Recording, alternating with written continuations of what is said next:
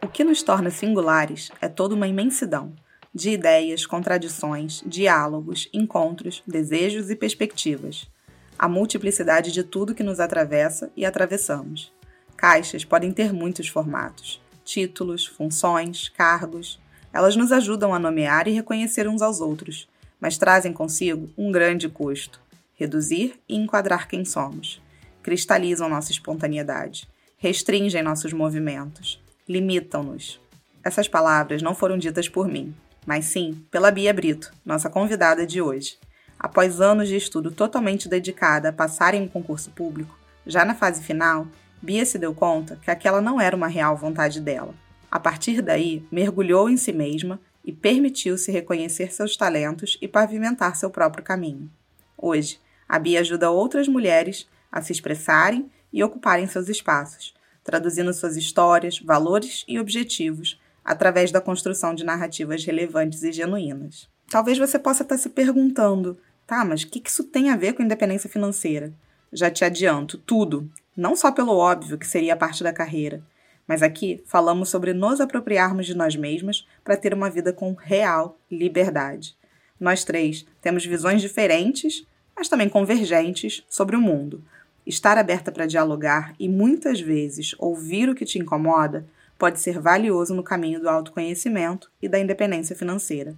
Falamos sobre mudanças, autorresponsabilidade, privilégios e, principalmente, nossas escolhas.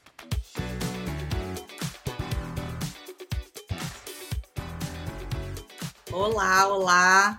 Muito animadas por aqui. Episódio com convidada, convidada ilustríssima, Bia, que já vai se apresentar. Não sei se vocês vão estar tá vendo, não sei se vocês vão estar tá só ouvindo. Vocês já sabem, se der para a gente subir com vídeo, a gente subiu. Se não der, vai ser só o áudio. Bom, gente, o episódio de hoje acho que vai ser bem interessante. Vai ter bastante coisa comportamental que a gente também gosta de trazer aqui no universo de finanças. E deixa eu só explicar um pouquinho da onde veio a Bia, por que, que a Bia está aqui com a gente. Eu não lembro exatamente como eu cheguei no perfil da Bia. Não lembro, eu sei que já tem um tempo, talvez uns dois anos, com certeza alguém que eu sigo repostou e assim cheguei lá. E eu lembro que na época eu estava no meio daquele vendaval de maternidade, pandemia, tudo chacoalhando aqui dentro, e a Bia veio para chacoalhar ainda mais ali com as mensagens que ela trazia. E ela falava muito de movimento e de coragem e tudo mais, e eu falava assim: alguma coisa que ela está falando aqui está pegando diferente da forma como eu penso, para ouvir um pouco ali da forma como ela está falando. Depois ela veio com muitos textos maravilhosos. Eu não sei se é, pretende voltar ou não, mas. Sim, vou voltar, vou voltar. Então já vai ter textos maravilhosos. Eu sei que muitos de vocês com certeza seguem lá, porque quem está é, tá na minha news também muitas vezes já aplicou para a news da Bia onde ela traz o mote do vale a pena e faz a gente pensar e refletir sobre diversos aspectos. Hoje aqui não vai ser entrevista, o intuito é um bate-papo, mas eu vou passar a palavra para a Bia para ela poder se apresentar. Bia, seja muito bem-vinda. Carol, obrigada. Vicky, Carol, muito obrigada pelo convite. Fazia tempo que eu não me envolvia no universo de podcast. Eu tava com saudades, eu adoro essa bateção de papo, esse diálogo. Eu acho que é sempre muito rico. É, para me apresentar brevemente para as pessoas, sou a Bia Brito, eu sou formada em direito, fui advogada, vivi uma grande mudança de carreira lá nos anos da pandemia, lá em 2020. Eu acho que foi nesse momento que você me conheceu, Carol. Eu estava justamente nesse momento de virada profissional, que eu digo que foi a minha maior virada profissional nesse momento, né, de sair de uma trajetória de estabilidade de concurso público para empreender. É, hoje eu digo que o meu trabalho ele se encontra numa intersecção entre comunicação, desenvolvimento profissional de negócios, de construção de narrativas, de direcionamento criativo, de colaboração, de cocriação mesmo. Eu acredito que há diversas maneiras e possibilidades da gente se expressar, de ocupar os nossos espaços, de construir uma trajetória profissional que a gente se reconheça de maneira genuína. Foi por isso que eu fiz a minha mudança. É isso que pauta o meu trabalho hoje. E ele passa por materializar as ideias e pavimentar caminhos para que não só as nossas ideias venham ao mundo, mas que elas representem quem a gente é genuinamente e aquilo que a gente acredita. Então é uma mescla aí de construir, fazer, mas também comunicar, esse olhar sempre também estético, criativo, mas ao mesmo tempo voltado para quem quer conduzir aquilo. Muito legal. Obrigada, Bia. Gente, é, só dando também um disclaimer, eu conheci a Bia através da Carol. Tipo, a Carol falou, cara, a gente quer muito falar sobre esse assunto de é legal planejar, eu e a Carol somos super planejadoras, mas a vida não é uma planilha, né? A gente pode querer mudar de ideia, mas e se a gente quiser mudar de ideia e não souber fazer isso, ou não tiver coragem, ou né, a carreira não é uma coisa linear, a gente já queria trazer esse assunto há um tempo.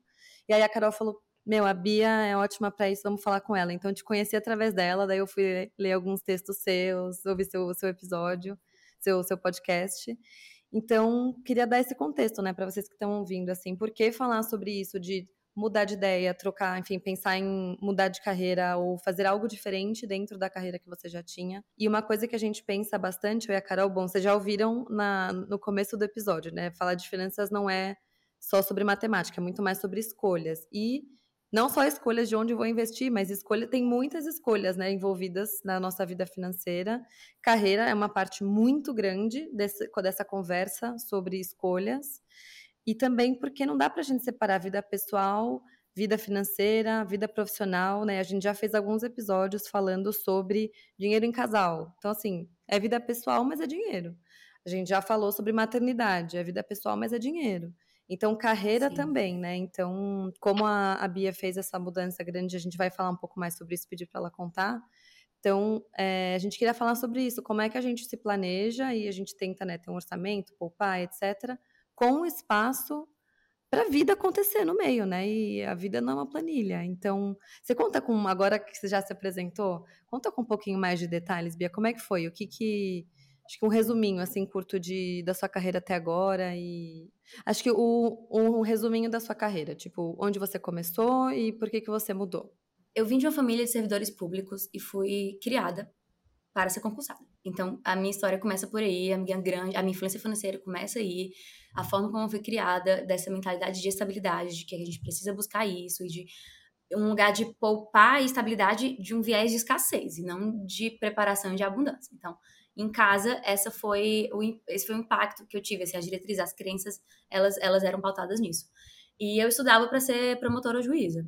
Na pandemia, eu estava aprovada na primeira fase do MP Ceará para ser promotora de justiça lá no Ceará, que é o meu estado, sou cearense. De repente, eu comecei a revisitar os meus desejos e o que, eu estava querendo viver uh, e como eu gostaria de trabalhar. E eu percebi que eu não queria uh, seguir naquilo que eu estava fazendo inicialmente, porque eu falei há, há, pouco tempo atrás, agora, que eu acredito que a gente pode se expressar, ocupar espaço, construir nossa trajetória de uma forma que a gente se reconheça de maneira genuína. E quando eu encarava a trajetória do concurso público, a estabilidade ela vem com a previsibilidade financeira, mas ela também vem com o engessamento. Então eu não poderia escolher onde eu ia morar, eu ia ter, eu ia ser limitada em vários aspectos, inclusive de atuação. E aí eu comecei a perceber, eu já estava fora da minha cidade há muitos anos, eu sou casada com um gaúcho, na época eu estava morando em Porto Alegre, Hoje a gente está em São Paulo, mas na época eu tava morando em Porto Alegre. A gente já tava nessa ida e vinda há um tempão. Na época a gente tinha começado a morar juntos depois de quatro anos à distância, eu comecei a revisitar as minhas escolhas, porque eu tinha mudado muito ao longo do caminho. Sabe quando você faz uma escolha, baixa a cabeça e, se, e vai atrás do planejamento, mas não se pergunta ou revisita aquilo, aquele compromisso que você tinha feito com você mesma. E nessa época foi isso que eu passei a fazer. E eu sei, eu tenho plena consciência que eu só fiz isso porque abriu-se um grande ato da pandemia, onde todas as provas foram suspensas, não tinha previsibilidade de quando que ia acontecer aquela prova que eu estava aprovada. Eu estava estudando para a segunda fase e uma semana antes teve lockdown. A gente não sabia nem se a prova ia ser naquele ano mais. Então, abriu-se muito espaço vazio na minha vida e eu saí do automático. Que antes era assim, eu, eu tinha uma série de inquietações, mas eu não me permitia questionar porque eu pensava, eu tenho edital mês que vem, não Nem olho para isso, tempo né? com isso. Eu não vou olhar para isso, deixa para lá, depois eu vejo isso, depois eu vejo isso. Até que o depois chegou. e eu tinha todo o tempo do mundo para olhar para as minhas inquietações, me experimentar. Eu sou extremamente dinâmica, eu sou movida pelo desejo. A minha inquietação, eu lembro de enquanto eu estudava, eu, eu todos os anos eu refazia esse acordo. E o meu compromisso comigo era que eu ia continuar ali enquanto aquilo fizesse sentido. Quando eu comecei a revisitar minhas escolhas e percebi que talvez aquele caminho não tivesse mais a ver com quem eu era naquela altura, a forma como eu enxergava a vida, como eu gostaria de viver, o estilo de vida que eu carrego, se, se qualquer pessoa me acompanha, percebe que eu viajo bastante. Nos últimos nos últimos oito anos, eu diria que eu morei a cada dois, três anos numa, em cada cidade. Então, assim, como que eu ia ficar naquele ambiente, presa naquele estado, naquele lugar? Eu sabia que me geraria muito sofrimento. E eu vi de uma clareza muito absurda que já não, aquilo já não se alinhava, nem tinha coerência com os meus valores. E como eu acreditava que eu gostaria de viver. Então a minha escolha foi pura e simples partir daí. Então não foi a ah, financeiro, porque. Não, isso não se alinha com a vida que eu quero. eu não quero mais. Gente, aí foi assim. Deixa, deixa eu fazer uma, um parênteses aqui, porque quem já tá ouvindo a gente já sabe, né? A Carol, a gente até colocou ali um negócio, um ponto ali do roteiro, você não deve ter entendido nada, Bia, que era o tal da Eu Simiga. não tô vendo. Que Ah, tipo, eu, é, eu não entendi nada. É, que, que Simiga? O que, que é isso? Porque eu tenho aquele perfil, sabe a formiga? Então, quando eu Uhum. ouvi a Bia falando desse jeito, pensa, pensa eu ouvindo a Bia falando desse jeito, falando assim, gente, mas não, eu sou só a formiga que tô aqui carregando, carregando, carregando, carregando, carregando. Um dia, lá na frente, eu paro para pensar sobre isso. E aí eu falei assim, mas peraí, que lá na frente é esse, né? Que lá na frente é esse. Como é que eu consigo conciliar esses dois mundos aí e do aspecto financeiro também? Então, voltando para o mote aqui, né? Lá atrás, e a Bia falou uma frase que eu acho que me impactou muito na época, talvez ela nem lembre que ela falou, mas ela falou em algum canto, e foi assim, quando eu estava estudando para concurso ali com todo aquele afinco, a minha ideia era, eu vou passar, vou ficar 10 anos, que era o prazo que eu E tinha colocado para mim mesmo, e depois eu saio, eu falei, opa, conheço essa história, que é a minha história. É, não lembrava disso. aham. E aí eu falei assim, opa, conheço essa história, que é a minha história. E o meu valor, eu acho que talvez, é, aí falando um pouco mais de mim, né? O meu valor da segurança sempre foi muito forte. Isso pra mim sempre foi muito importante. Eu não sou essa pessoa que fica bem com o dinamismo muito grande. Eu fico mais nervosa, eu Sim. preciso da previsibilidade. É, e acho que talvez por isso funcionou tanto. Agora que eu tô tendo mais autonomia de tempo, eu tô fritando, surtando, porque eu não tô sabendo lidar com toda essa liberdade. Mas no final das contas, o que eu queria não era liberdade. E aí, no meio do caminho, eu ainda arrumei mais trabalho. E como é que. Então, isso tudo em mim é um mega turbilhão. Mas, para mim, aí voltando aqui para o lado financeiro do negócio, que eu acho que é um ponto que hoje também deve passar muito na cabeça da Vicky, ele era um pilar ultra mega importante. E aí eu lembro, Bia, até pra gente já começar aqui falando, porque para eu ter coragem de falar sobre independência financeira publicamente, porque esse é um projeto meu desde 18 anos, mas para eu falar sobre isso publicamente, foi muito difícil. Muito difícil. Por que, que foi difícil? Carol, como assim difícil? Poxa, que legal a sua história, não sei o que. Eu falei, não, porque quem sou eu na fila do pão, com todo, né, privilégio, podendo ter tido Hum. estudar na PUC, etc. É, eu- isso daqui não é nada. Então eu mesma minimizava, até que eu lembro, vi que acho que eu nunca te contei isso, não sei. É, até que eu lembro que um cara assim do mercado financeiro viu o perfil e falou assim: Poxa, será que você consegue fazer um projeto social para um negócio aqui? Eu lembro que ele falou assim: Ah, faz um quem sou eu. E eu não falava, tipo, ah, que eu tinha alcançado a independência financeira. Eu não falava nada disso. Ele falou: Como é que você não coloca isso? Eu falei: Ué, mas quem sou eu para falar alguma coisa? Alguém que estudou na PUC, que teve todos os privilégios do mundo? Minha história não conecta, só se eu tivesse começado muito lá de baixo. Só assim eu seria merecedora para poder falar sobre isso. Eu sempre tive muito esse receio. É por isso que a gente colocou né, também um pouco do nome desse podcast assim.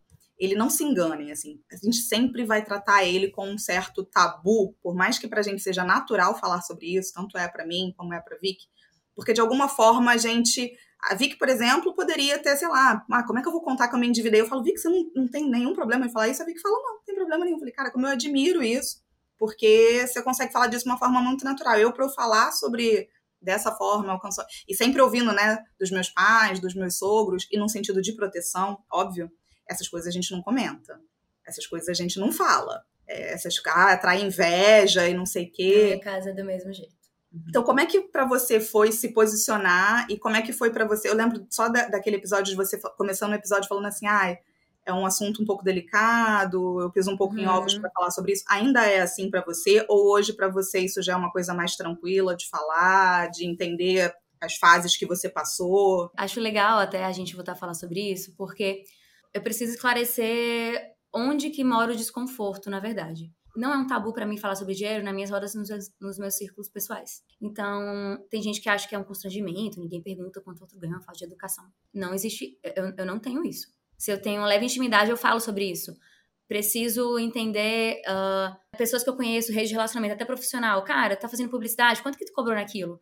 Sabe quanto a galera tá pagando? Ah, depois contratar um audiovisual, quanto que o mercado tá cobrando? Eu falo, eu pergunto, eu não tenho problema nenhum de falar sobre isso nos meus círculos de amiga, nas relações profissionais, com o cliente. É uma- um livro aberto isso, é um assunto aberto. Mas quando vai pra esfera da internet, pública, é Uhum. completamente diferente. E eu não sou essa pessoa que usa número como argumento de venda. Perfeito. Eu não vendo realização financeira, no sentido de me contrate, vai faturar mais, venda 10k em um mês. Eu, isso não está na minha comunicação, não passa em nenhum momento na minha comunicação. Então, eu nunca falei sobre dígito, sobre quanto eu faturei em seis meses, em X meses, desde que eu, depois que eu comecei a empreender. E aí, esse era um, sempre foi o ponto que, que eu falo que eu pisei em ovos. Naquele episódio, a gente se, se propôs a, a, a falar um pouco mais sobre aquilo, né? Esse é um assunto que eu não gosto de trazer porque eu acho que ele gera comparação. Assim como eu não falo sobre, sei lá, quanto eu peso ou uhum. quanto eu perdi hoje quilo, que eu acho que é um lugar de comparação e que gera sofrimento em muitas pessoas, o dinheiro para mim ele entra no mesmo lugar.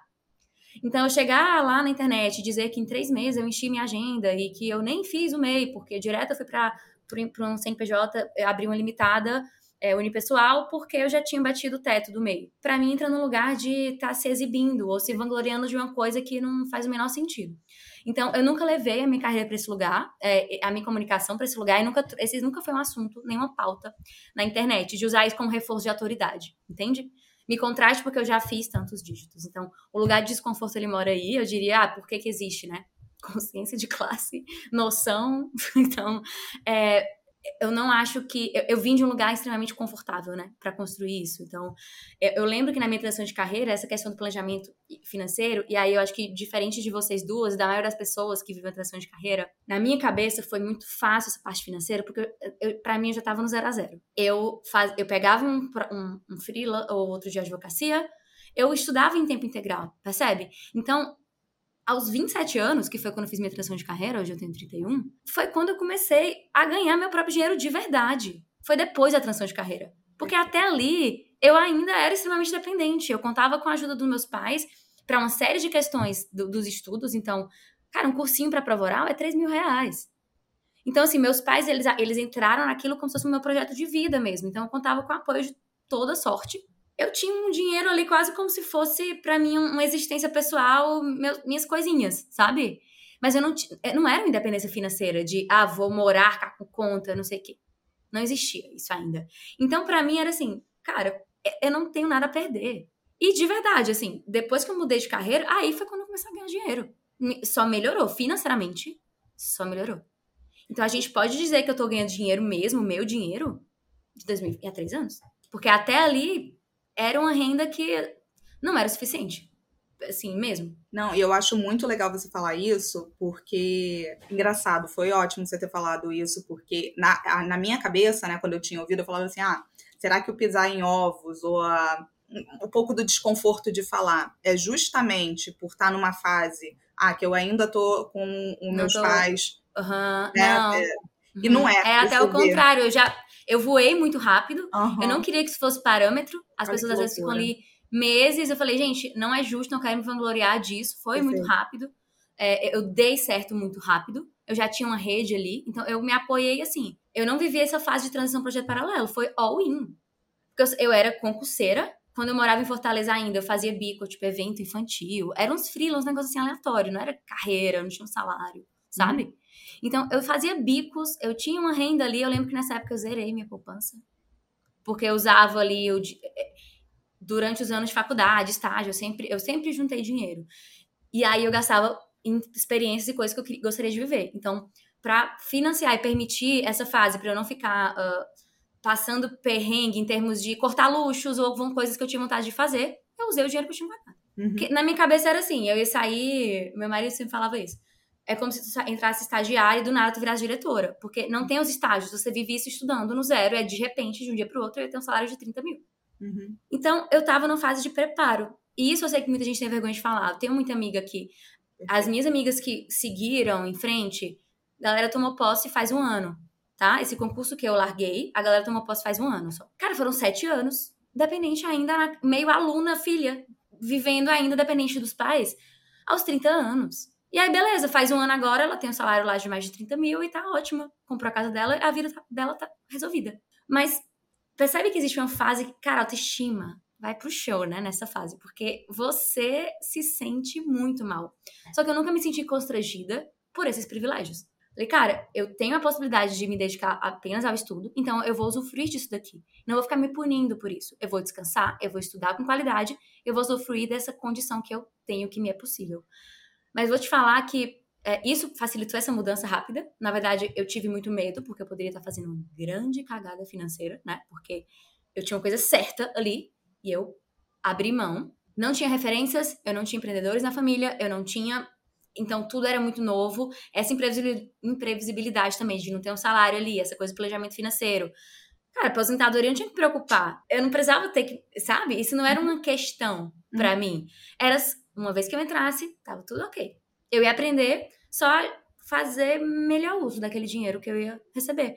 Mas não era uma preocupação que hoje existe, de que se eu não me preocupar com isso, ah, não tem nada que vai me garantir aqui. Não, no seu caso, né, foi. Aí a gente vai falar bastante, acho que daqui a pouco também, sobre essa questão da, da coragem, né? É coragem ou é planejamento? Acho que, que essa sua fala é super importante, assim. É, você, você, você tinha noção, você tinha consciência de todo, né, de todo o privilégio, como Sim. a gente também teve aqui. Beleza, vou usar isso, mas você teve a coragem de mudar no meio do caminho antes né? Esse foi o grande X, ali com o negócio. Foi, esse foi o X. Esse foi o X, antes do veredito final, né? Que é o que todo mundo esperava. Quando eu também estou largando o concurso, ou seja lá o que, aconte o que aconteça, não é o esperado, né? A gente está indo contra aquele esperado. E isso é, que eu, é o fato que exige a coragem. Só que essa coragem, ela reside aonde? Ao, a só a coragem, vou colocar só entre aspas, bem entre aspas, porque não é só, ou Hoje, Bia, como é que você faz para ter todos esses movimentos e casar? Ou isso para você não é importante? Não, não importante não é a palavra, mas assim, não é uma questão, porque eu acho que existem perfis, né? Talvez eu e a Vicky Sim. aqui, né, à toa que a gente está fazendo um podcast sobre dinheiro. Porque isso é uma coisa importante pra gente. Se não fosse, a gente Sim. não estava fazendo. Agora, talvez para você ele tenha um papel de coadjuvante, até por essa mentalidade, e eu, eu, eu leio bastante sobre, sobre essa questão mesmo, da quem valoriza muito a segurança talvez tenha essa mentalidade da escassez. Por que essa necessidade de segurança tão grande? Porque acha que vai faltar. Hum, sim. Né? Não tem outra explicação. Os meus pais, eles vieram, os dois são servidores públicos, mas assim, nível médio. Minha mãe, meu pai era bancário, minha mãe servidora. TRT, uh, concurso nível médio eles foram os grandes uh, que saíram de um lugar. Minha mãe saiu de um lugar de pobreza e necessidade e ela venceu na vida, né? Eu já nasci de a partir de um lugar diferente dela, com uma condição mais confortável. A gente não tinha luxo, mas eu usava escola particular, fiz inglês, todos os esportes possíveis. Então, não tinha essa coisa de itens, materiais, produtos, mas muito educação e experiência. E até hoje é o que eu valorizo, se a gente for olhar em termos de valores, né? De fundantes, assim. Mas minha mãe, por vir de um lugar de falta, e que sim, faltou, e era de escassez, a vida dela inteira foi nesse lugar de preciso juntar o máximo possível, porque a qualquer momento vai acontecer uma grande desgraça e eu não vou ter dinheiro. E até hoje ela vive e você fala, mãe, uhum. quando é que vocês vão começar a usufruir, cara, uhum. de todo esse patrimônio? Vocês não têm mais filhos, vocês, a gente não depende mais de vocês, vocês não têm mais, né? Meu pai vai fazer 70 anos agora em setembro. E aí, né? Uhum. Qual é a hora que, que chega? Eu já fui no movimento contrário de querer me opor a isso. Cara, eu sou a pessoa que usufrui. Uhum. Que eu não, tenho, eu não tenho dificuldade de usufruir do meu dinheiro, de usar meu dinheiro para aquilo que eu quero, para experiência, para construir memórias, para. Entende? Uhum. Porque eu tive um exemplo em casa de uma pessoa que não fez isso. Então, é, e que vibra muito nesse lugar de. E aí, lógico, olhando para a história dela, é completamente compreensível. Mas ali eu percebi que eu parti de um lugar diferente, inclusive graças a eles dois, aos esforços deles, dos meus pais. Eu já parti de um lugar diferente deles e tive a oportunidade de fazer escolhas diferentes. Isso também uh, fortaleceu muito a minha escolha de mudar de carreira, porque quando eu localizei rapidamente que esse valor de segurança era extremamente importante e muito, muito inegociável para os meus pais, mas que não era para mim, justamente por eu já ter outra história, foi quando eu fiz a minha mudança e desloquei essa energia para o que me era mais caro, que era a autonomia. E como que foi para eles, Bia? Muito difícil. É, foi muito difícil para minha mãe, especialmente, muito difícil mesmo. Eles tentaram me dissuadir, assim, né, me convencer a pelo menos ter, ir até o final dessa, daquela, do concurso do MP.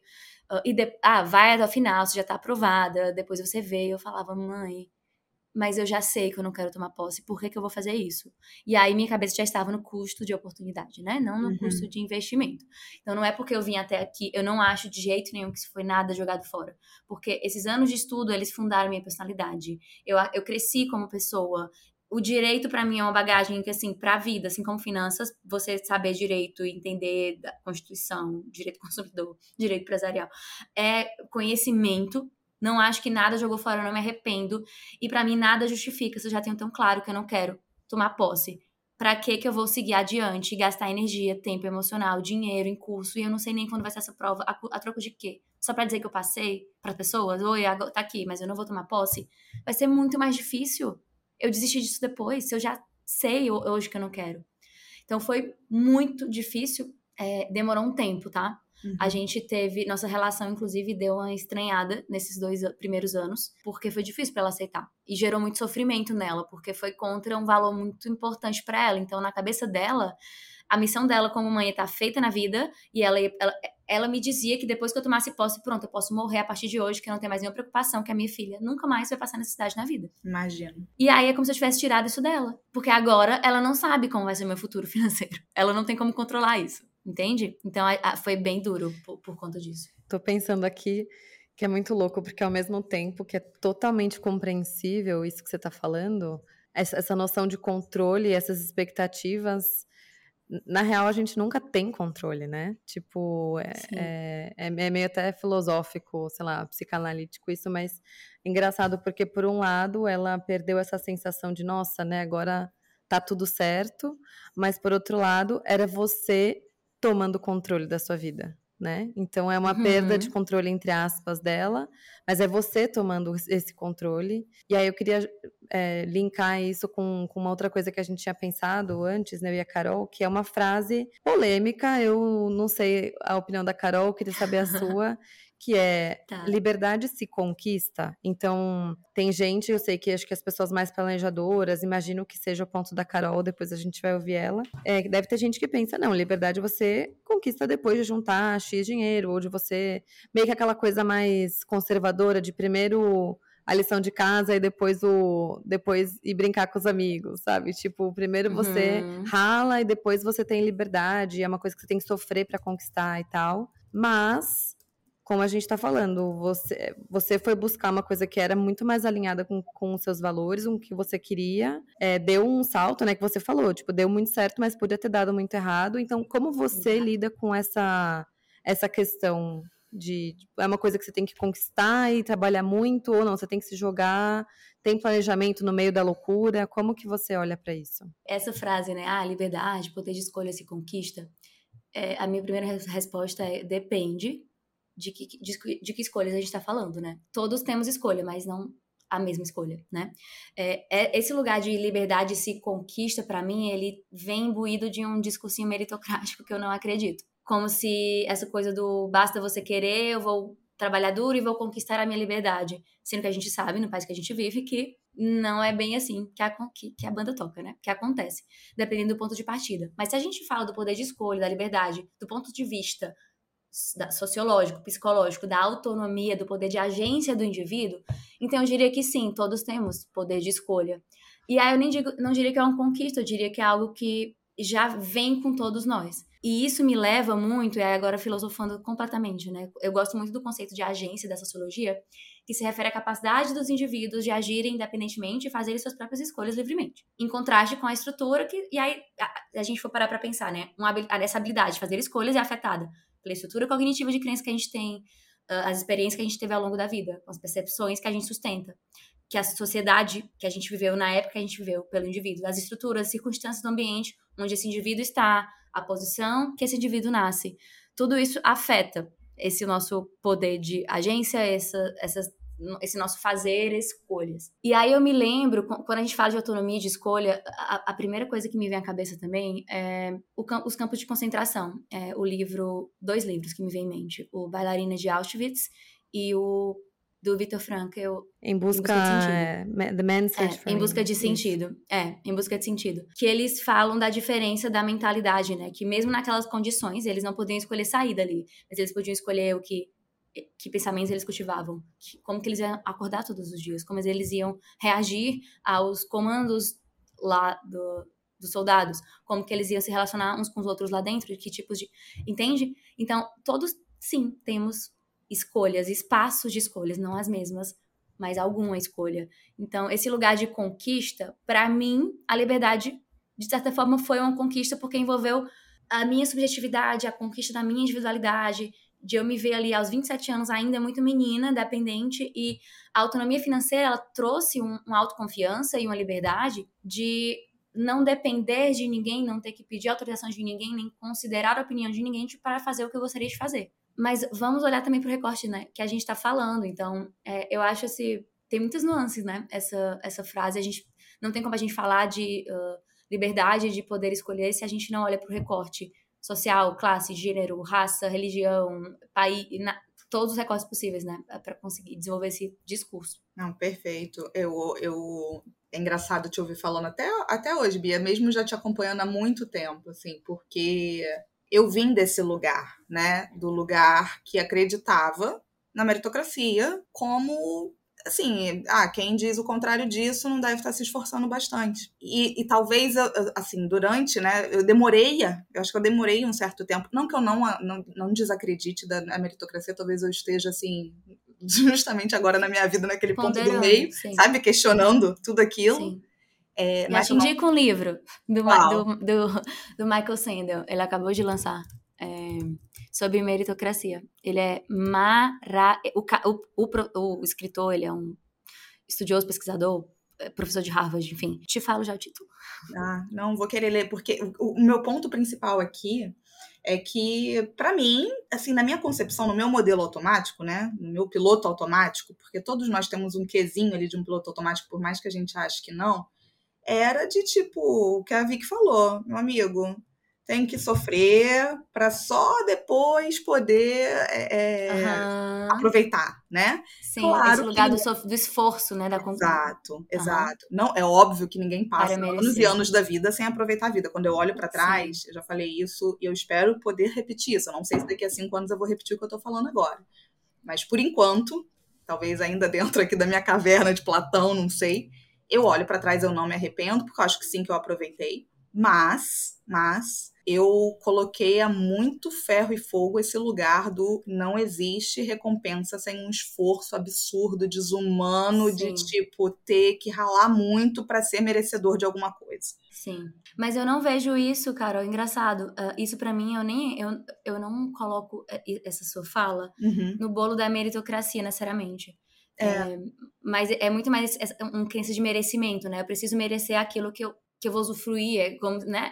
Pode sabe, ser. Percebe uma diferença? Pode ser. E eu, porque... eu aqui vou me colocar na posição de leiga total, gente, porque assim, eu só entendi que eu não entendi a meritocracia quando eu comecei a estudar bem pouquinho para falar assim, é, não é bem isso que eu pensava. Não é bem e, isso. Uhum. E ponto. E, e, também não é... fui adiante, mas fui o suficiente para entender que eu não entendia o que eu achava que eu entendia, sabe? Isso já é Sim. meio caminho andado, né? A gente sabia da nossa própria ignorância.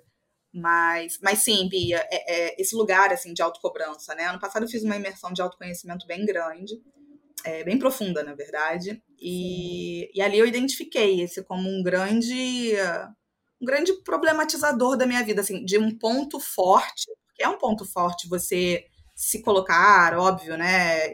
Enfim, desafios e tudo mais, isso é ótimo, a gente cresce. Mas até que ponto esse ponto forte não vira um ponto fraco? De ser uma, uma coisa exacerbada, onde tá bom, né? Mas vamos encontrar esse equilíbrio. E o Simiga, para quem não ouviu ainda esse episódio, gente, é o episódio do Cada Escolha uma Renúncia, eu ia ver que a gente falou bastante sobre isso. O Simiga é a junção da formiga com a cigarra. É, né? Então, esse é da cigarra, né, Cia, e o miga com a formiga. É uma analogia que foi feita num livro que se chama Die with Zero, que eu li, que era justamente para desconstruir esse negócio, justamente o que você estava falando dos seus pais, né? Tá bom, mas quando é que vem a, essa questão de aproveitar? E, e aí, não vem nunca, não vem nunca, não vem nunca, não vem nunca. E eu sou essa pessoa. Ou posso dizer que talvez eu era essa pessoa, não sei, acho que estou numa ebulição ainda, assim, em transformação porque tinha essa linha de chegada, né? Ah, o dia que, o dia que, o dia que a independência financeira chegar. Claro que a gente vai vendo no caminho as coisas que nos fazem feliz, óbvio, viajar, natureza, corrida, seja lá o que for, mas quando chegar na independência financeira, eu relaxo. Quando chegar lá na frente, eu vou viver minha liberdade. E quando você chega, você vê que não é nada disso, porque é um modelo mental, assim, tão enraizado que você tem dificuldade para usufruir daquilo que você, porra, ralou e ralou muito, né? Afinal de contas, quando é que chega essa hora da festa? No final das contas, é óbvio que é sobre aproveitar a jornada, sobre aproveitar o processo. Isso não é uma coisa que eu não tinha consciência, mas eu não tinha consciência da necessidade desse, desse se colocar em movimento de uma forma Porque se você me perguntar assim, Carol, o que, que você vai fazer, sei lá, você vai fazer alguma coisa agora, vai durar um ano, eu, eu nem cogito, assim, tudo meu na minha cabeça, tipo assim, há quanto tempo você vai fazer as consultorias de planejamento financeiro? Me fizeram essa pergunta. Eu falei, ah, por, por 10 anos. Tipo assim, sabe? Sabe, 10 anos. A não ser que. Quanto tempo. Eu entro ah, em pânico.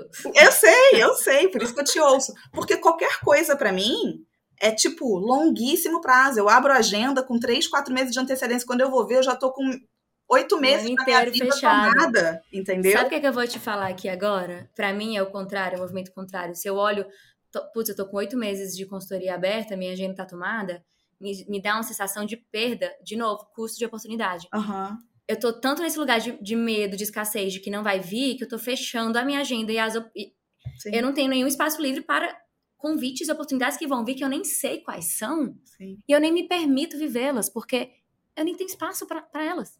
Sim. Entende? Sim. Então, eu sempre preciso ter espaços vazios, assim, para que eu possa. É quase como uma atitude diante da vida. Olha só, eu não sei como vai ser ali na frente, a agenda vai estar mais vazia. Cara, vai aparecer alguma coisa, eu não sei o que vai ser, mas eu não quero correr o risco de ter uma grande oportunidade e eu não poder vivê-la porque eu já eu tô atolada de trabalho. Não, eu vi que isso daí tá me lembrando você, acho que você vai conseguir comentar, porque eu aprendo muito com a Vicky de conseguir olhar. Eu olho para você falando isso, eu falo assim, cara, eu acho que tem muito de coragem e tal.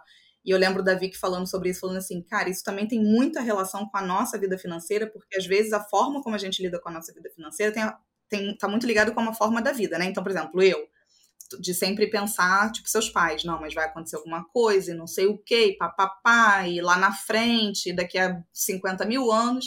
E a Vicky falou, cara, às vezes a pessoa que ela tem uma, uma postura perante a vida muito otimista, ou talvez até de muita autoconfiança também, que passa por esse lado. acho que você se garante, né? Tem um pouco desse lado também. E aí você talvez não precise desse planejamento financeiro todo. Como é que não sei, vi que você quer apontar alguma coisa, porque me, me, isso me faz pensar, como é que você lida com o lado financeiro? Porque eu já, sabe, assim, é, é tipo assim, ah, mas isso me traz a previsibilidade. Uhum. é, tem um, de novo, para variar, eu vou comentar o livro do Morgan Housel, ele, ele fala isso nos primeiros capítulos, que é, eu não lembro exatamente as palavras que ele usou, mas de que cada um lida com dinheiro dependendo. É bem parecido com o que você falou, Bia, um tempinho atrás. Depende muito do, de o que, que a gente viveu, em que época do, da história da humanidade a gente viveu. Tipo, foi uma época de hiperinflação, foi uma época que nossos pais passaram por uma guerra, e aí eles influenciaram né, a nossa visão de escassez, ou a nossa visão de otimismo ou pessimismo, enfim. Então, realmente, acho que tem uma coisa que é um pouco intrínseca de cada um e, tipo, o, o que afeta, né, essa visão intrínseca são várias coisas. O que me chamou atenção para isso, acho que cá foi uma conversa que eu tive com um amigo do trabalho. A gente estava falando sobre mudar de, de vaga, potencialmente né, trabalhar fora do Brasil, mas daí, putz, provavelmente a gente ia poupar menos. Aí ele, não, mas a gente ainda está numa fase da nossa renda crescer muito. Tipo, eu não tô preocupado com poupar. E o caramba, tipo, eu tô numa fase que eu acho que é agora que eu tenho que poupar. E ele tá achando que a renda dele vai aumentar muito, então depois ele poupa. Enfim, então. Eu tenho uhum. uma convicção parecida, assim, falo, Você é otimista. Tem gente, eu sou muito otimista, eu penso assim, gente, tem gente que vai começar a carreira com 40 anos. Uhum. A, a galera se descobre, de repente é um estouro, tem um grande best-seller, um negócio, aos 45. Então, assim, eu tenho uma, um otimismo, não é sempre, né? Vamos abrir parênteses. Tem dias que tem aquele surto. Ah, sempre tem. que, que... não, vou, não vou passar aqui. Vamos, né, ser claras que eu não sou esse Buda, essa pessoa, ai, super otimista, tudo vai dar certo. Ah, eu vou indo e vai tudo dando certo. Não, não é assim. Então, tem dias, sim, principalmente vindo da família que eu vim, é um exercício muito racional de entender que eu fui criada em determinado sistema de crenças e valores, percebi que os meus foram fundados de forma diferente, porque eu já parti de um outro lugar, minha história não é a mesma dos meus pais, então por que, que eu estava fazendo escolhas, vivendo de acordo com os valores deles? Mas, gente, foram 27 anos, foram 27 anos vivendo de acordo com um sistema de, né, de, de, de, guia, de orientação de valores, de aconselhos. Então, de vez em quando bate, assim, aquela ansiedade, uma angústia, um desespero, porque você olha para o futuro e pensa, cara, em cinco anos, o que, que eu vou tá, sei lá, como é que vai estar a internet, como é que vai estar o mundo, eu vou estar trabalhando com o quê, o que, é que eu vou estar fazendo, eu não sei. E esse grande não sei, porque quando eu olho para o futuro e daqui 10 anos é um grande vazio, porque não tem como a gente ter certeza. E depois que eu mudei de carreira, eu também mudei meu sistema de crenças de planejamento, de entender que não faz o menor sentido eu planejar 10 anos da minha vida. Olha o que eu acabei de fazer, eu, nunca, eu não fazia ideia que eu ia fazer essa mudança. Uhum. Então, isso também confrontou muito como eu vinha vivendo até ali e me colocou num lugar mais livre e fluido. E aí é muito interessante observar, e isso inclusive foi um, dos, um tema de, da minha terapia um dia, que é perceber que o mesmo, a mesma coisa, o mesmo fator que me traz entusiasmo, tesão para trabalhar, alegria, a, a, minha autonomia, é o outro lado da moeda, é essa imprevisibilidade, esse, dinamismo, essa falta de, às vezes, rotina, esse que às vezes gera algum grau de ansiedade também. Porque, vejam só, são só três anos comparado a 27, né? Uhum. 3, 4, 28, 28 anos. Eu mudei de carreira com 28. É, eu acho que no fundo essa conversa toda está me fazendo pensar que na real o que a gente está falando, eu acho que é como a gente lida com as incertezas da vida, né? Então a pessoa Exato. super planejada, ela quer tentar controlar aquilo e assim me ponho nesse nesse balaio também, tipo não, mas eu quero o máximo possível que der, eu quero controlar, eu quero pôr na planilha, eu quero fechar minha agenda, eu quero já saber como é que vai ser e tal.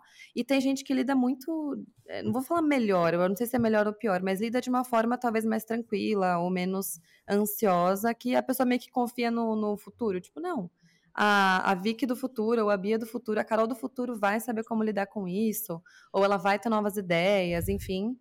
E no fundo, assim, eu acho que tudo, tudo, tem prós e contras, né? Eu acho que, óbvio, algumas atitudes extremas, obviamente, não vão ser boas, né? Nem viver nada, mas também não é, não poupar nada ou não se preparar de nenhuma Sim. forma. Acho que os dois extremos não são bons, mas fora isso, é, até estava pensando, né? No que, que é se, se liberdade se conquista ou se só chega com a independência financeira. Eu acho que, para mim, o ponto é todas as escolhas vão ter consequências, boas e ruins, todas, né? Tipo, ah, você deixar de aproveitar um pouco, ou você não planejar nada, ou você fazer tudo por impulso. É, tudo tem consequências, e eu acho legal que você trouxe. Não é que eu sou doida, impulsiva, que eu saí fazendo o que eu queria. Tipo, eu sou, sabe, eu sou racional, não sou doida. Tipo, eu faço planilha, eu tenho noção de, cara, provavelmente você fez um planejamento de, meu, provavelmente as coisas saíram diferentes, diferente do que você tinha planejado, mas você devia ter planejado alguma coisa, imagino, né? Você deve ter colocado claro, no papel. Assim que eu, é, assim que eu fiz a mudança, eu lembro de, o meu objetivo até, eu lembro, eu lembro que eu botei objetivos, né? Ah, primeiro mês eu quero fechar um cliente, né? em três meses eu quero estar de 5 a 7, eu sei que eu bati meu, minhas metas do, do semestre em termos de número de clientes que, que obviamente resultavam em determinado número financeiro, eu atingi em três meses. Então foi meio que agora, em três meses eu bati as metas que eu imaginava pro semestre inteiro, e aí a gente foi e dobrou a meta, né? Então, por isso que eu falei que foi, foi rápido nesse sentido. Mas é óbvio que existe ali uma noção de quantos clientes eu preciso estar atendendo no momento, isso me dá que tipo de retorno financeiro, e quando eu faço projeto em grupo, existe um planejamento atual, mas não é a, aquela mentalidade e a forma como eu lidava mais uh, amarrada, né? Vamos dizer assim, mais uh, essa necessidade de controle de lá para frente planilhada da vida inteira, como eu tinha antes até eu não, total. a vida Até inteira. Quando né? eu tava falando de você pra, pra Vicky antes, eu falei assim, é, que, eu, que o porquê, né? Do porquê que eu te admiro muito.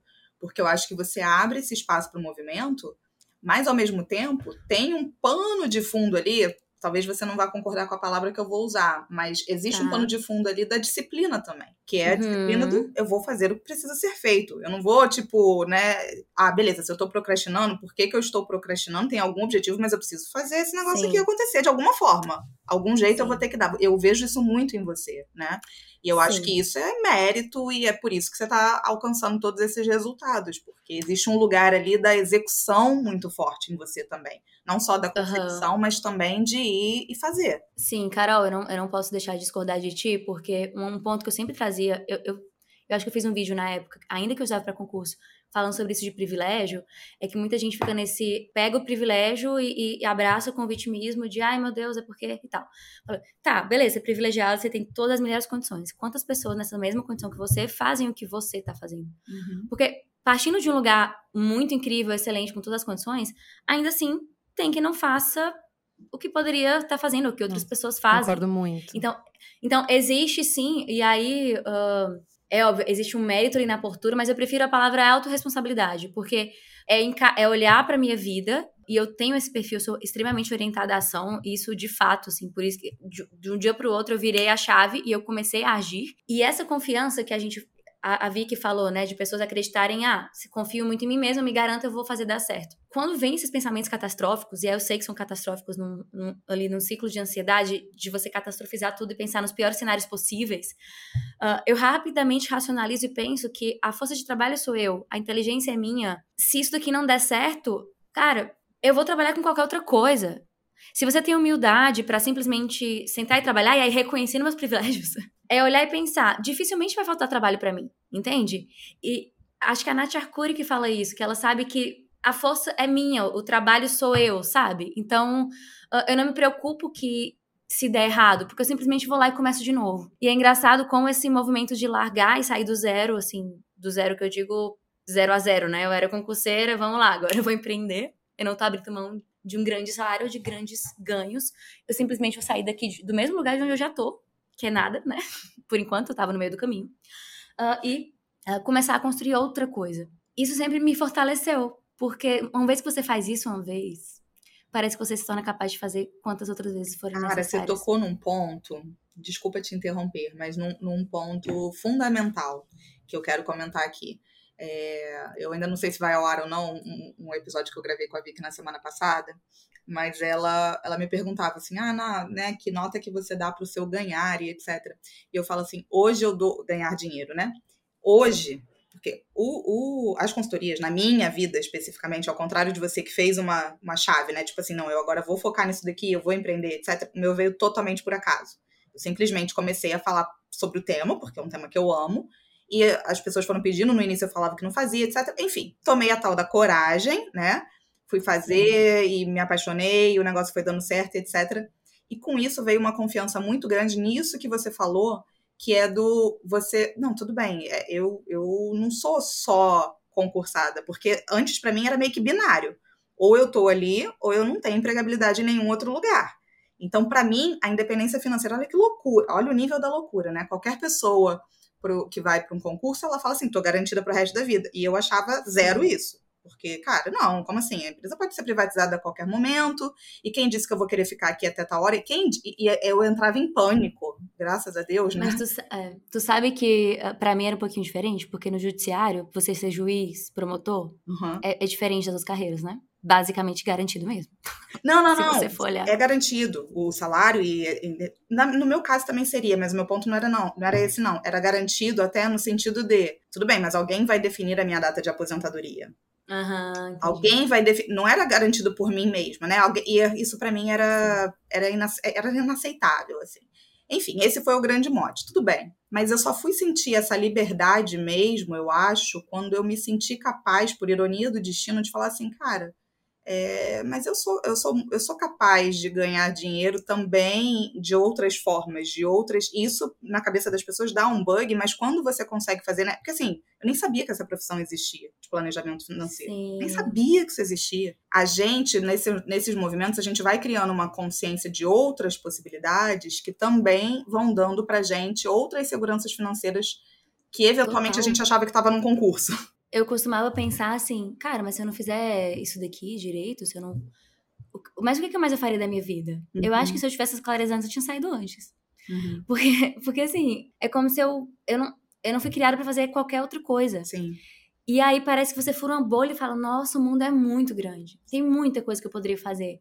Se isso aqui não der certo, poderia ser isso, e aquilo, e aquilo, e aquilo. Eu tenho, assim, eu gosto muito daquela tem, tem uma frase do Saramago que ele fala sobre viver uma vida, muitas vidas na mesma vida. E eu, eu sou essa pessoa. Uhum. Por isso que quando tu disse, ah, eu vou ser consultora, eu vou fazer exatamente isso aqui por mais 10 anos. Cara, tem tanta coisa que eu gostaria de realizar ainda, tenho certeza que eu vou me reinventar, mas não, total. Um e, e, não sei se você lembra, Vicky, daquele primeiro episódio que a gente fez, primeiro ou segundo, sei lá, do que você quer ser quando envelhecer, que tem um livro muito bom, que é A Hundred Year Life, que ele fala exatamente isso, né? Numa vida longeva, a nossa relação com o trabalho ela vai mudar. Mas o que que o livro traz, e que daí é a tônica daqui, Bia, que eu queria entender um pouco melhor com você também. O que, que ele traz? Ele fala que as pessoas serão potencialmente mais felizes e levarão uma vida melhor se elas fizerem sim, até as transições de carreira, mas sem uhum. romantizar aqui, porque a gente poderia estar falando de uma transição de coisas completamente diferentes. Eu poderia estar sendo agora, sei lá, cozinheira, chefe de cozinha, poderia depois virar fotógrafa, depois tal coisa. Mas a gente só consegue fazer isso se tiver um plano de fundo financeiro. Seja Sim, com alguém, né? Com a gente não pode romantizar aqui que não, esse daí não é importante. Seja com, ah, em determinada fase da vida, um parceiro ou parceira pode entrar junto, mas não necessariamente você está num casamento para isso, você pode estar solteira, então não vai ter esse tipo Sim. de ajuda, ou dos pais. Como que você vê isso hoje? Então, assim, ah, eu não sei o que, que eu estarei fazendo daqui a cinco anos mas então eu preciso de uma reserva de emergência. Com eu, certeza. Eu, né? Exato. Fala um pouco sobre isso, assim, como que você lida com essa parte financeira, mas também para tirar um Tendo pouco da liberdade. Né? Exato. Quando eu comecei, assim que eu, eu, fiz a mudança, né? Reconstruir minha reserva foi a, a minha prioridade, assim, imediata, foi a primeira coisa que eu fiz. Eu já reconstruí uma reserva de emergência, porque eu sempre tive essa postura, aprendi com a minha mãe, assim, desde criança, né? A gente tinha mesada, eu nunca tinha. A gente não era assim, cartão livre nem nada. A gente tinha mesada para que a gente aprendesse a administrar o que, que a gente faria com aquele dinheiro que recebia. Então, eu sempre, na, na época, né, adolescente, era poupança. Deus que me livre, mas era a poupança que, que eu uhum. usava na época. Então, eu sempre juntava, juntava, juntava, mas para fazer alguma coisa. Então, eu sempre tive essa mentalidade de fazer reservas, e de repente e sacar, assim, né? Então, nessa história, eu fiz intercâmbio, grandes viagens e usava. Então, quando. E aí, como eu falei para vocês, eu praticamente tinha zerado as minhas reservas nesse período que eu fiquei estudando, para que eu ainda mantivesse algumas coisas que eu gostava de fazer. E aí, na minha cabeça, assim como a Vicky falou, de um amigo e tal, eu, não, quando eu entrar no concurso, eu vou ter uma renda excelente e eu vou conseguir me reorganizar financeiramente novamente, investir, fazer reserva, poupar, enfim. Eu não estava preocupada naquele momento em fazer isso porque eu estava construindo ainda a minha trajetória profissional. Então, assim que eu comecei a empreender, que aí eu cortei o vínculo financeiro com os meus pais, e essa foi, ah, eu acho que eu nunca falei isso em nenhum lugar, mas eu foi uma postura minha romper com o vínculo financeiro com os meus pais, porque eu sabia que eu ia precisar daquilo, uhum. que ia ser uhum. importante para mim, uhum. para construir a minha autonomia, sabe? Tirar então, a rodinha é... da bicicleta, né? Para você Exato. entender melhor. Então foi, pai, mãe, muito obrigada por tudo até aqui. A gente tinha um acordo, você estava me apoiando para aquele projeto de vida, o concurso, eu entendo que agora que eu não vou mais seguir nisso e que eu mudei de rota, não faz mais sentido a gente continuar com esse acordo. É o que, é que vocês acham? Tá tudo bem, né? Porque eu sabia que seria importante para eles sentirem que não estavam me deixando faltar, sabe assim? Uhum. Então, a minha mãe pediu para ela se sentir melhor ali, né? Para você ver a relação de pai, né? Eu sabia que, que aquilo era importante para ela, a maternidade dela, sentir que estava uh, me dando condições de construir a minha carreira profissional.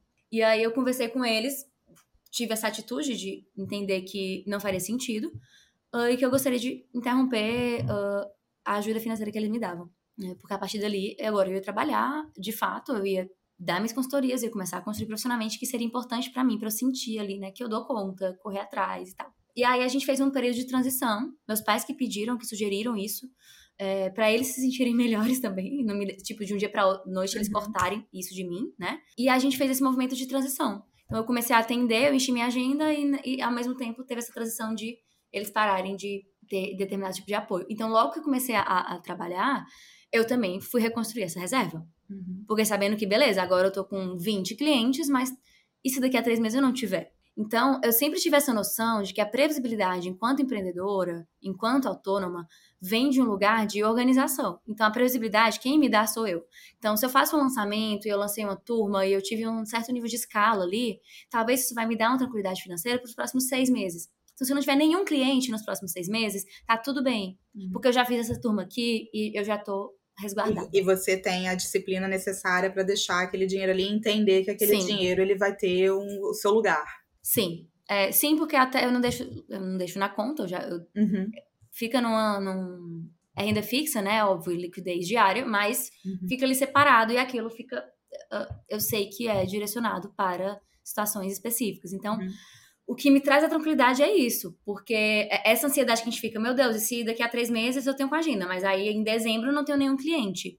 Não, mas tá tudo bem, porque aquele fluxo de caixa ali, o meu prolabore, Uhum. Eu já tenho o dinheiro dele. Então, o meu salário, vamos dizer assim, o prolabore da empresa, não está vinculado aos clientes que entram necessariamente. Porque já tem o fluxo ali, tem um caixa para isso. Você já fez essa sua distinção entre, né, pessoa jurídica. Desde o começo. Aí Legal. vem a minha face advogada. Uhum. Então, desde o início, isso para mim sempre foi muito bem organizado, assim. Bia, rapidinho, você me lembrou uma coisa, acho que eu nunca trouxe esse, essa analogia no pod, cara, mas eu gosto muito dela, que é, eu dançava balé uns anos atrás, e uma amiga minha que já era profissional, ela dançava há muito tempo, ela falou uma frase que me marcou, que eu, eu acho que ela é uma metáfora para várias coisas na vida, que é a técnica liberta. E eu fiquei, tipo, o que, que você está falando? Legal. Mas o, o ponto dela era, para você conseguir dançar de um jeito, tipo, mais com o seu jeito, mais é, é tipo, vou dar um exemplo, um jogador de futebol, né? Para ele dar o jeitinho, fazer uma firula, fazer uma bicicleta, o caramba, o cara tem que manjar muito, não é um freestyle aleatório, né? O balé. Porque a base a base entra no automático. Né? Exato. Né? Uhum. Então, o balé, quando você assiste, você acha lindo e parece que tá leve, e parece que ela tá flutuando, ou parece que ela não tem ossos, é porque ela tem muita técnica. E aí você consegue dançar de um jeito tão mais leve, tão mais que parece mais fácil, mas é porque você teve uma base muito organizada, você treinou muito e tal. Então, eu, eu acho que tem a, me lembrou, assim, tem um pouco a ver com o que a gente está falando, porque para você ter a liberdade de fazer movimentos, para você, pô, vou passar dezembro sem nenhum cliente, ou decidir viajar um tempo porque, cara, eu quero um, um break, quero dar um, uma mudada na minha vida, isso não é caso você seja autônomo.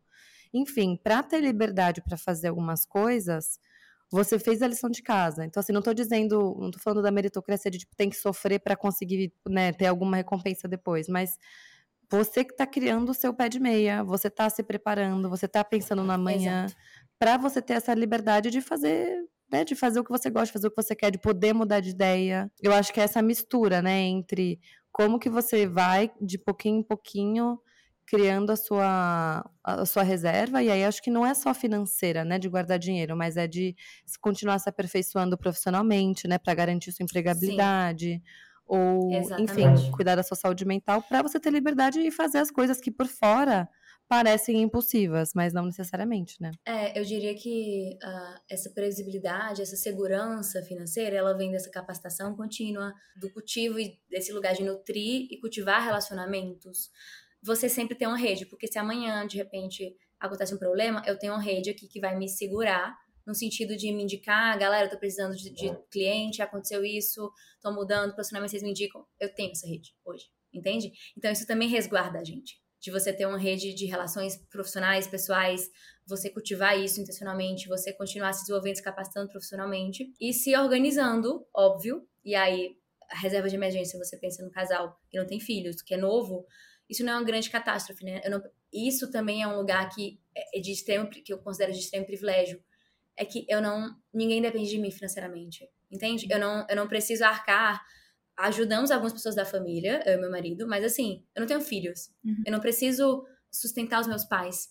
Eu não preciso sustentar a velhice e a aposentadoria deles. Eu sei que o que eles construíram de patrimônio e o que eles ganham hoje é o suficiente para arcar com todo o custo de velhice deles, do que precisar de saúde, eles mesmos têm. Eu não vou precisar arcar com isso. Não, isso é super importante de pontuar. É, e isso é, assim, são muitos. Uh, é mais fácil, né? Vamos dizer assim. Uhum. Minhas responsabilidades, elas são muito pequenas. Se eu for olhar comparado a inúmeras outras pessoas que têm filho, pai, tio, primo que sustenta. Minha mãe mesma pagava a escola de, dos meus primos, dava mesada para minha tia, dava mesada para minha avó. Entende? Uhum. É um Não, monte e, e de sem dúvida isso, ali. É, e você até sem dúvida isso corroborou também para a visão é, que ela tem. Mas acho que você tocou num ponto, eu só quero frisar ele, porque eu só fui ter consciência disso agora, assim. Talvez tenha feito intuitivamente, mas hoje eu vejo a importância. Você falou assim, ah, cara, eu tenho. A minha segurança, como se você estivesse falando o seguinte, a minha segurança não tá 100% né, na minha reserva financeira. Isso é uma segurança, tem Exato. os meus investimentos, tem a minha rede de contatos, tem o meu trabalho, tem o fato de eu me aprimorar, que é tudo isso que a Vicky está falando. E eu acho que isso é muito importante para quem está ouvindo. Porque eu vejo muita gente, ainda mais eu que participo muito do, do, do movimento FIRE, né, que é de, de independência financeira mesmo, e são pessoas que galgam a vida, assim, tipo, depositando muito da sua segurança na, no aspecto financeiro, dinheiro, né? né? Uhum. É, e isso é uma coisa que eu sempre tive esse olhar também, isso é uma coisa que eu sempre me preocupei. Não, é, a gente tem que olhar nos diversos pratinhos aí da vida que a gente vai equilibrando, é, porque é ali, né? A nossa segurança, ela reside em muitas outras coisas. Ninguém quer ficar aqui igual tio Patinhas nadando em dinheiro por nadar em dinheiro, não faz sentido. É para não, é não agir, é não, eu não me movimentar pela vida dando ela como, por garantida. Sim. Então, eu não vou dar por garantido os meus clientes, ou não vou por, dar por garantido esse tipo de serviço que eu presto hoje, porque eu não sei o dia de amanhã. Então, uh, essa mudança de mentalidade também veio desse lugar, essa percepção, né, de você terceirizar. Isso, assim que eu fiz a transição de carreira, na época, eu entrei no pós-graduação de psicologia positiva, na PUC, na época. Nas disciplinas de trabalho, de orientação profissional, essa, essa parte, eu teve uma fala de um professor que me marcou muito e até hoje isso, isso eu guardo na cabeça, que é uh, as gerações anteriores e aí gerações anteriores falam dos meus pais na né, X ali para trás, existia esse comportamento de vou entrar numa, numa empresa e eu fico o resto da vida e aposento aqui. Uh, essa coisa da longevidade, né? E de, essa postura de você terceirizar a responsabilidade sobre a sua carreira para o outro, ou para uma empresa, ou para o Estado. Então, quem era o responsável por garantir a segurança, a previsibilidade, a carreira dentro, da, de, dentro daquela corporação, não era a pessoa. Então, você age no postura de terceirizar isso, então, se não é responsabilidade minha, não é nada que eu possa fazer. Perfeito. E existe uma outra mentalidade que é de você se ver como responsável. E aí eu gosto desse conceito de autorresponsabilidade, porque responsabilidade não é controle, não é só depende de mim. É entender que eu tenho sim uma agência aqui, mas existe todo um contexto de contingências, de seja de fortuna, de sorte, de acaso, para o bem ou para o mal. Muita coisa depende de, de mim, mas não tudo. E tem muita coisa que é incontrolável. Mas existe uma grande parte aqui onde eu posso me preparar e trabalhar e agir e, e fazer de acordo, e isso sim eu, eu consigo me responsabilizar. Então, é, foi um trabalho assim, foi dando passinhos. No início, mesmo concordando com tudo isso, racionalmente entendendo, emocionalmente, não era como eu me sentia, porque ainda vinha a ansiedade, esse medo, a escassez. Então foram chavinhas que eu fui precisando virar, uh, porque eu me racionalmente, né, eu me identificava e me conectava muito mais com essa visão e com esse discurso do que com aquilo a qual eu tinha sido ensinado. Então, a, mudança ela veio também aos poucos nesse sentido. Não, total. E eu acho que o paralelo para a nossa vida financeira da autorresponsabilidade, que acho que é o nosso grande mote, eu e a vi que a gente, nesse ponto, assim, é o que a gente chama também. Eu acho que é isso que você falou. Nem tudo a gente tem controle e saber aonde que é. E aí, Bia, até, não sei, Vi, que você quer ponderar alguma coisa mais encaminhando até para o final aqui, mas acho que você já pincelou mas não sei se de repente de uma forma mais profunda, né? Teve uma frase sua que você falou também que me marcou muito.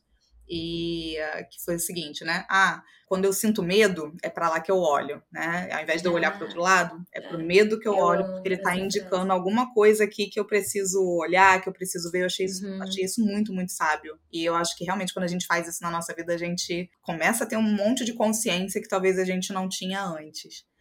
Medo a gente poderia falar aqui, fazer um episódio só sobre medo, né? Quais são os nossos Sim. medos que a gente faria um Parte dois. É, um podcast inteiro. Mas quando a gente está falando da vida financeira, qual é, assim, o... quando você pensa na vida financeira, qual é o medo que você tem? Você já falou um pouco do medo dos seus pais, mas e você, assim, qual é o medo que, que pode bater? É, eu acho que o medo que, que vem para mim, tá, e aí por influência dos meus pais, ainda é algo que eu não posso negar que, ah, eu não me importo com isso, é a aposentadoria. Uhum. Porque era algo que eu sou uma pessoa que se organiza financeiramente, mas muito aqui curto, médio prazo, dia a dia. Eu tenho reserva de emergência para imprevistos, mas não é algo assim.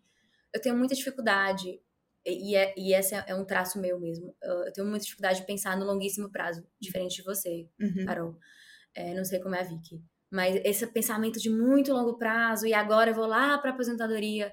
Antes, não era uma coisa que. Não, o peso e a importância disso não era tão grande antes, se eu fosse concursada. Uhum porque um salário de aposentadoria de um juiz ou de promotor é o mesmo uhum. do, de cargo de atuação, então é óbvio que a gente se organiza financeiramente, porque a gente não pode depender só da aposentadoria, mas não, não vinha com o peso que tem hoje, uhum. que é meio que se eu não organizar ou fizer, não vai ter nada. Isso. E aí isso, esse é um lugar de medo, quando vem essas a catastrofização, quando eu digo uhum. que eu, em dias que eu tô mais ansiosa, insegura, é nesse lugar. Quando eu penso lá no futurão, lá na frente, porque é difícil para mim a mente alcançar mesmo. Mas aí você olha para aí, tipo assim, ah, eu sinto esse medo, tá. Então, aí pensando no que você fala, né? Tá, então eu sinto esse medo, o que, que eu posso fazer para lidar com esse medo? Aí você consegue tangibilizar isso de tipo assim, não, beleza, eu vou separar X e, ai, cara, isso é para mim ainda é difícil, porque flutua, ou, ou como é que você lida com isso? Porque a aposentadoria, é. eu acho que a sua visão, que você acabou de falar aqui, é a visão da maior parte das pessoas, assim. Né? Vi que tem aquele estudo, a gente até citou em algum episódio, que as pessoas, elas, elas vão ter mesmo, não vão querer se projetar lá na frente. Isso talvez, e eu tento fazer o contrário, né? Eu me projeto tanto lá na frente que eu acho que isso é o erro, eu tô tentando me projetar mais no curto prazo, né? Cigarra, cigarra. Por favor, vamos tirar uma média.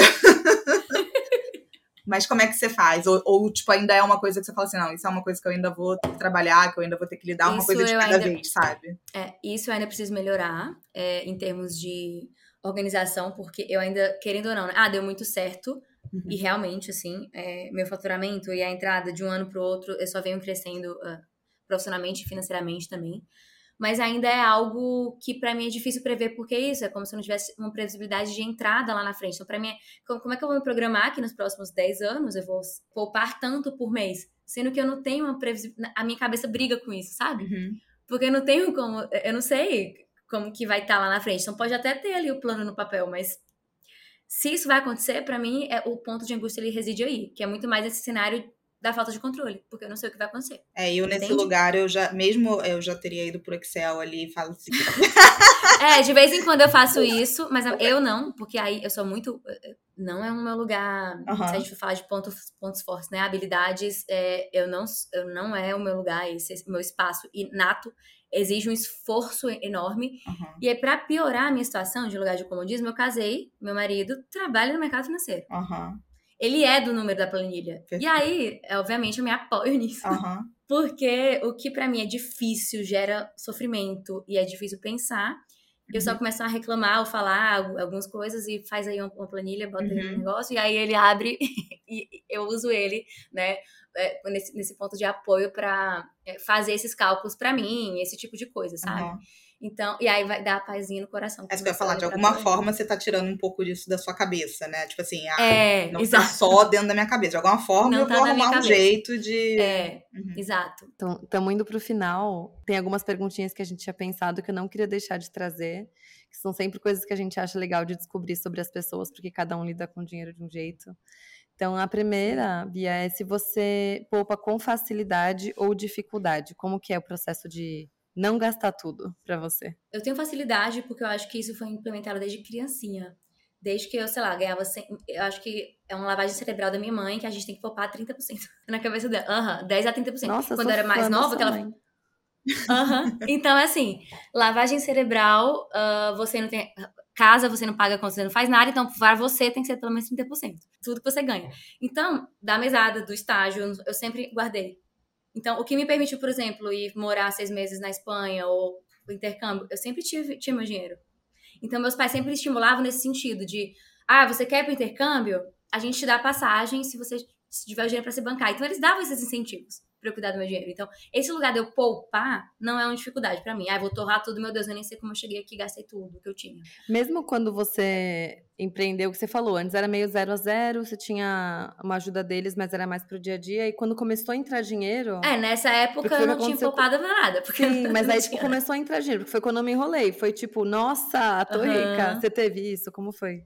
Sim, no sentido de voltar. Eu lembro de voltar a, reconquistar meu poder e fazer coisas assim, voltar a viajar do jeito que eu gostaria, muita coisa eu voltei a fazer. É, o que aconteceu, né? Como eu sempre tive a mentalidade de poupar, eu, entrou dinheiro, sem, pingou, já sai alguma coisa, entende? Não existe isso de estar ali disponível para mim. Então sempre eu tiro. Nesse início que começou a, é, nesse início que, sempre, que começou a entrar dinheiro, eu não entrei nesse lugar de agora, eu vou pensar na minha aposentadoria, não sei o que. Não, eu saí uhum. tudo que eu queria comprar, reconquistar, comprei computador e eu quero trocar celular e vou viajar. Então, eu usei o meu dinheiro. Não tinha aquela grande administração, mas eu sempre poupei, desde o início. Tipo assim, dia um, reserva é importante, reserva de emergência. Então, eu construí isso os primeiros seis meses, assim, foi rápido até. Mas o que tava também só fora disso, eu gastava uhum. como eu queria, né? Então, de fato. Assim. Mas acho que é um equilíbrio bom, né? E é isso que. Foi, Ai, foi um bom equilíbrio. Eu amo, eu amo trazer exemplos, é, e acho que isso é legal, porque ver que as outras pessoas. Né, ver que alguém não tá gastando tudo que ganhou e que ela, pô, você podia ter comprado mais coisas, mas você falou, não, uma parte eu não vou encostar. Então, quando você vê alguém fazendo isso, aumenta a nossa vontade de falar, ah, então eu também consigo. Ah, tudo bem eu não fazer tudo que eu quero de uma vez. Ó, oh, tá vendo? A Bia também não faz. Então, é um efeito. Uhum. A gente é muito social, né? Os, os, exemplos influenciam muita gente. Eu não sou a pessoa. A Carol tava falando, né? Dessa dificuldade de, de realmente usar o dinheiro. Minha mãe é assim também. É, meu marido é um pouco assim também, tá? Mas desde que ele casou comigo. desde, desde, desde que comecei, eu digo para ele que eu apresentei ele que é uma vida boa. Cara, Bia. Mas, ô Bia, e de, e de verdade, assim, eu equilibrei a vida. Senão ele seria, ele seria, se não fosse por mim, ele seria que nem a minha mãe. Ele ia envelhecer, morrer, juntando dinheiro. Mas, ô Bia. E sabe? eu dou um equilíbriozinho, assim. Não, não vamos, então. Vamos viver. Você falando isso, né? Porque, assim, se eu falar do meu avô, depois se eu falar do meu pai, etc., gente, eu tô super tranquilona, assim, né? Tipo. eu tô, assim, tranquilaça. Mas sabe o que é engraçado? Eu até queria pontuar isso.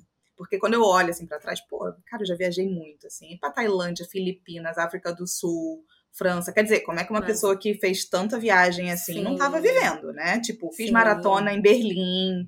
Pô, é, seria um pecado eu falar que, que eu não vivi. O meu ponto principal da rigidez está onde? Onde que ele reside? Se entrou dentro do plano, então eu olho para as coisas e vejo as prioridades. Assim, eu sou escolhas na veia. Então tá bom. Eu amo viajar, eu não ligo para tecnologia, ligo zero é, não ligo para roupa, não sei o quê, mas eu vou colocando. Eu ligava muito para corrida, você já correu, Bia, você sabe que dá para gastar rios de dinheiro com dinheiro. corrida. Uhum, né? Eu também era assim. E beleza, e eu colocava aquilo no orçamento, então viagem tinha um peso muito grande, está tudo lindo. Qual é a minha rigidez? E é uma rigidez para mim até hoje, que eu acho que hoje em dia eu tô começando a conseguir trabalhar um pouco melhor. É peraí, se você colocou tudo nesse orçamento, por mais que, óbvio, tem um lugar ali de contingência, do imprevisto, tá, tá, tá, uhum mas a sua vida já está um pouco desenhada demais. Tem um lado bom, porque daí você alcança ali o que, aquilo que você está querendo, as suas metas, mas e as coisas novas, né? Eu brinco assim, tipo, meu filho nasceu em 2019 e na planilha ele ia nascer em 2020, sabe? Na planilha. Entende? Então, assim. O filho estava na planilha. Então. É, graças a Deus, Deus mandou ele em 2019, não no meio da pandemia. Né? Ele veio antes, graças a Deus. Deus olhou para mim e falou assim: ela não sabe nada que ela tá colocando nessa planilha. E eu vou colocar ele em 2019. Mas é esse lugar do desse movimento que eu tô aprendendo também, sabe? Dessa fluidez Sim. e é, por isso que eu acho que o seu papel aqui hoje é: existe fluidez com disciplina, com tudo, claro, cada um, eu já pensando daqui a 50 anos, não precisa. Mas. Sim, eu acho que o ponto da fluidez reside em não é deixar tudo solto uhum. e nem tudo planilhado, uhum. porque esse jeito também não funciona para mim. Uhum. Foi quando eu entendi que era o modo da minha, dos meus pais, da minha mãe, especialmente, e eu não encaixava. Eu era muito rígida quando eu vivia ali e não fazia, não tinha muito a ver com a minha personalidade.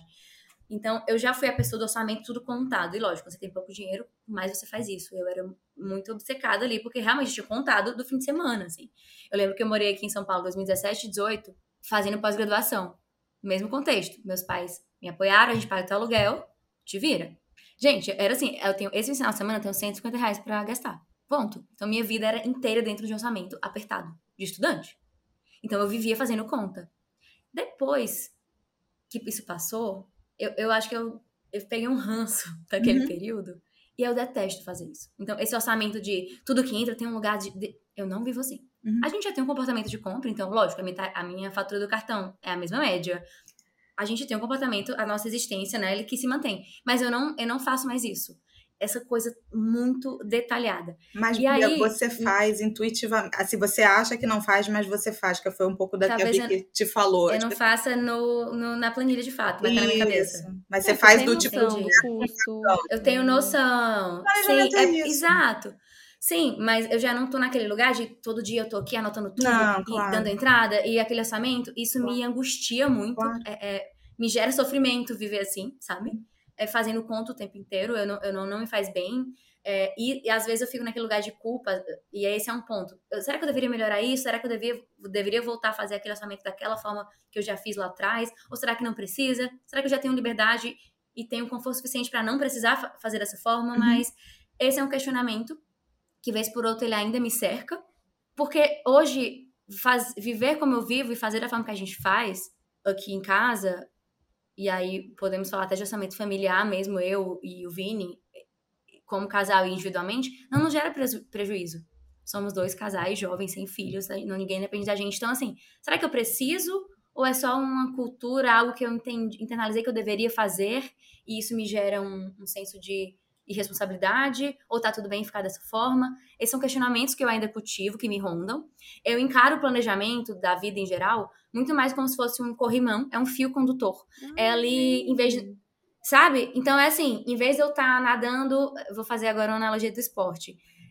Em vez de eu nadar no mar aberto, águas abertas, que eu já nadei muitas vezes lá no mar em Fortaleza, eu tô nadando numa piscina que tem raia e tem botas. É assim que eu encaro a vida. Então, assim, vez, e quando eu olho aquela história de, ah, eu preciso detalhadamente saber onde eu quero chegar e eu vou planejar todos os passos. Nem não, dá, né? A gente pode.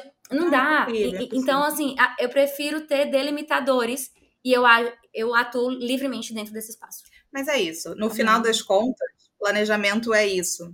Quando eu brinco aqui da planilha, gente, nem eu faço mais isso, mas já fiz muito e foi, na minha época, foi importante. Mas, assim, nos atendimentos eu acabei aprendendo muito isso também, né? Porque você aprende ensinando, né? Sim. Quando você lida com dezenas de vidas na sua frente completamente diferentes, nem, nem todo mundo vai querer esse tipo de né? planejamento. Outras sim. pessoas vão querer sim, porque elas estão numa necessidade de vida onde de elas controle. precisam colocar mais controle.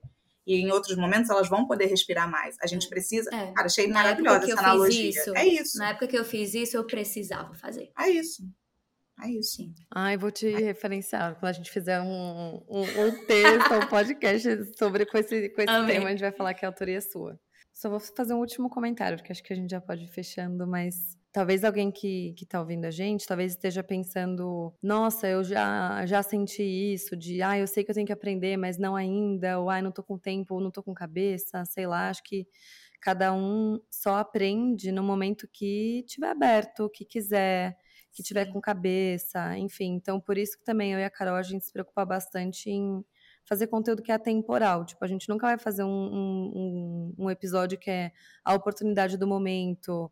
Ai, faça isso logo para ser milionário em um. Tipo, não existe isso, sabe? Acho que a, a receita de bolo que funciona, ela é a mesma há décadas, sabe? É você pensar no futuro, não precisa se engessar totalmente, mas é você poupar constantemente, investir, sabe? Saber onde você está investindo e investir, não deixar o dinheiro parado para ele não ser corroído é, minimamente se planejar e fazer conta, né? Tipo, tá, mas se eu investir o que eu estou investindo, vai dar lá na frente? Não vai dar? Enfim, fa tipo, fazer o arroz com feijão. Então eu entendo isso, assim, acho que cada um no seu momento. Quando for para pegar, você vai pegar e. E, e cada degrau. Não, e cada degrau, né, Vicky? É. Porque se a gente for para pensar, beleza, ela fez com a Nath Arcuri lá atrás, montou a reserva, assim, você já, né, você já foi, respondeu aqui pra gente, não, na, na, renda fixa da liquidez diária, não sei o quê, Pô, mas... já existe um, né? Já existe um conhecimento. Não, é. não é, eu entendo, eu consumo esse tipo de conteúdo, eu sigo a Muri também, uhum, uh, vocês. Então, assim, é, eu, eu, eu me interesso, mas eu considero um conteúdo básico porque eu não aprofundei. Sim. Eu não me considero Uh, eu não considero que o conhecimento que eu tenho me dá essa autonomia de tomar as decisões livremente e confiar, sabe? Uhum. Eu não confio o suficiente. Uhum. Principalmente quando a gente entra num terreno que para mim é totalmente desconhecido. E aí vem também isso de família, porque minha mãe, a pessoa da escassez, pra ela o quê? Imóvel. A vida dela é isso, né? Uhum. pra ela, pelo amor de Deus, dinheiro de banco não. Então, assim, renda fixa, imóvel. Uhum. Então, assim, essa tenho poucas referências é, é um lugar extremamente. Assim como empreender foi também. Esse ambiente de ações é muito, muito novo. Uhum. E por isso completamente desconfortável, né? Uhum. Então eu sinto que ainda vai chegar, não botei nem o dedinho, assim, nem o pezinho na água ainda. Não, ele não, não necessariamente tem que colocar também, não. É, a gente exato. é muito dessa, dessa escola renda fixa, na verdade, é o nosso arroz com feijão favorito. Uhum. É mesmo, é mesmo. Meninas, acho que temos um episódio, né? Ô, oh, louco, temos. temos uma hora e meia de episódio. Bia, onde a gente te encontra? Uh, vocês podem me encontrar no Instagram, arroba abiabrito. Em breve, quando esse episódio estiver saído, o meu site estará no ar também, www.biabrito.com. Vocês podem me achar lá também. Muito bom. E muito bom, é Bia. Muito, muito, muito obrigada por ter aceitado o convite, por ter se aberto tanto aqui. A gente está super feliz por você ter topado. É o nosso segundo episódio com convidada, né, Cá? Acho que ah, me senti muito lisonjeada, entendeu? Eu tô aqui capinando com esse, esse podcast, foi muito famoso, vou dizer, eu tava lá quando tudo era mato. muito bom, meninas, eu fico muito agradecida também, foi muito gostoso a gente trocar aqui.